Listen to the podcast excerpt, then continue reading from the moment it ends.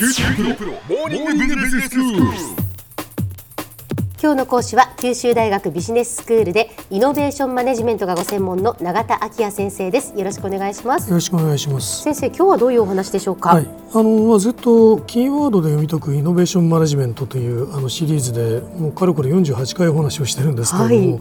時々目先を変えたお話をしてみようかと思ってですね、えええ合間にブックレビューを入れてみようと思ってるんですね。でまあその場合にはあのイノベーションマネジメントに限らずに経営課題を考えていただく上での参考になる本を広くまあ取り上げてみようと思ってます。はい。またあの新刊商にこう限らないでですね、ええ。あの分野もあの経営について考える内容であれば、まあ、経営学の専門書に限定しないで、はい。あの紹介していきたいと思ってます。はい。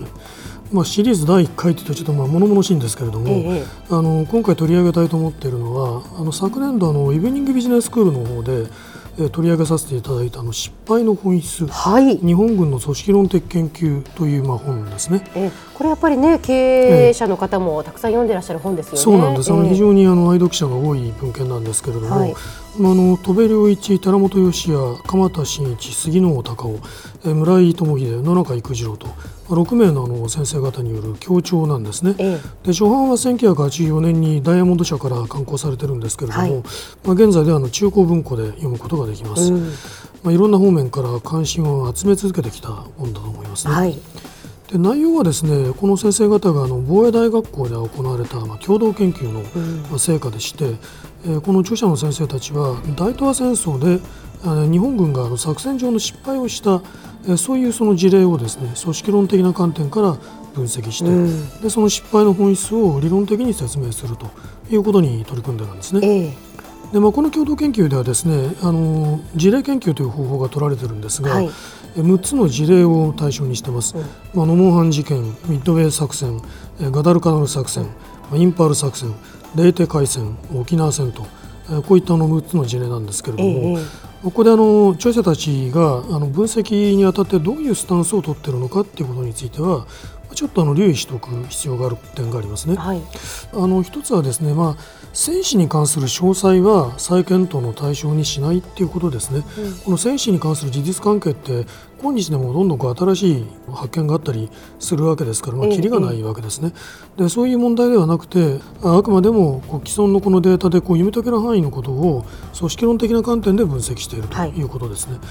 それからあの、まあ、あくまでもその個々の作戦レベルでの意思決定なんかも分析しているんであって、うん。まあ、例えばあの対極的な問題を言い始めるとですね、まあ、そもそもなんでこういう勝ち目のない戦争に突入したんだといったようなことが問われることにもなるんですけれども、ええええ。まあ、そういうことはここでは検討していないとはい。いうことですね。ええ。でこの6つの事例分析から、まあ、それぞれ非常にこう重要な知見が引き出されていて面白いんですけれども、うん。まあ、この個別に紹介する時間はありませんから、はい。まあどういう分析結果がまとめられているのかとえ。えいうのを見ておきたいと思うんですね。はい。でまずあの戦略上の失敗要因というのがいくつか挙げられてるんですけれども、それは例えば、まあ、戦略目的がまあ曖昧であったために、意思疎通に支障をきたしていたとかあるいはあの兵力の集中が損なわれていた、ええまあ、兵力を蓄次投入するようなことがまあ行われてしまったということですね。それからまあ戦略思考が短期決戦型で攻撃は重視するんですけれども物資なの補給なんかがとかくまあ軽視される傾向があったとうんいうことも言われてます。それからあの戦略策定がとかくまあ主観的で、まあ、その科学的な思考を書いていた、そういう指摘も行われているんですね。はいで次にその組織上の失敗要因っていうのも何点かにわたって行われていてその人的ネットワーク、まあ、個人的なコネクションみたいなものですよねそういうものをこう偏重するあまりこう官僚性であるにもかかわらずそこにこの人的な冗長性を混在させたようなこう特異な組織になっていたということが言われています。それからあの失敗の経験から積極的に学習しようという姿勢が書かれていたという点ですね。ええそれからまあプロセスとか動機というのを重視するまあそういう評価を行う傾向があったために、うん。その結果の面から見て明らかにまあな失敗であってもですねえー組織的な反省を含めた適切な評価が下されなかったと、かえってまあ失敗したので今度は敵討ちをさせるんだという理由で、はい。はい、同じあの、えー、人材が投入されるというようなことも、まあ、行われていたわけですね。そうですよね。そういう問題が挙げられています。えー、でまあ、著者たちはですねこういう作戦上の失敗から、まあ、教訓を引き出すためにですね日本軍の組織上の問題っていうのを、えー、組織論の世界で、えー、提唱されてきた環境適応っていう観点に立って分析してるんですね。はいまあ、いわゆるその組織の環境適応理論コンティンゼンシー理論と呼ばれるものなんですけれども、うん、この有効な組織構造とか管理の方法っていうものは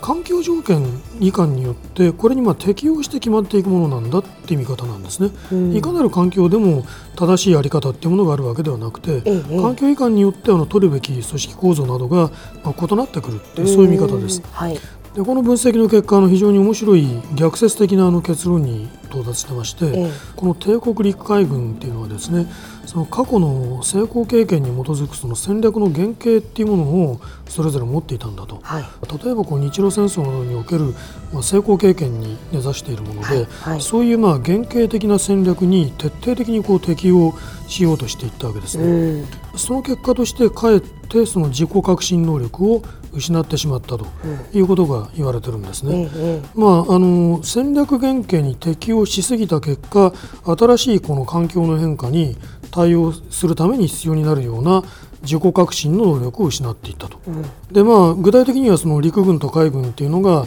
米軍ではこう連携して水陸両用作戦っていうのを展開するわけですけれども、うん、そういうことにはこう対応できないとか、うん、あるいはもう戦略思想が航空戦略を主とするような航空守兵という考え方に世界的には向かっていくわけだけれども、それにはこう遅れを取るとかまあ、いうような問題が生じたと。過去の成功はやっぱ捨てられなかったんですね。そういうことですね。えー、で、そういうことをまああの学習棄却ができないっていう言い方をしますね。えー、あのまあ一度学習したことをこう意識的意識的にこう捨てざる、うん、えー、アンラーニングするっていうことがまあできなかったっていうことが、まあ結局その最大の失敗の本質だったというふうに、うん、まあこの本の中ではまあ言われてるんですね。はいでまあ、あの著者の一人である野中先生から伺ったお話なんですけれどもこの本の結論というのはその成功は失敗のもとだというふうに分かりやすく説明してくださったことがありました。はいでは先生今日のまとめをお願いします。はい、えーとまああのこの本が経営者たちに非常に広く読み継がれているわけですけど、その理由の一つは、まあ、日本の企業も日本軍と同様にですね、この過去の成功経験が固定化して学習規約ができにくい組織になっていると、そういう気づきがあるからかもしれないということを申し上げておきたいと思います。今日の講師は九州大学ビジネススクールでイノベーションマネジメントがご専門の永田昭也先生でした。どうもありがとうございました。ありがとうございました。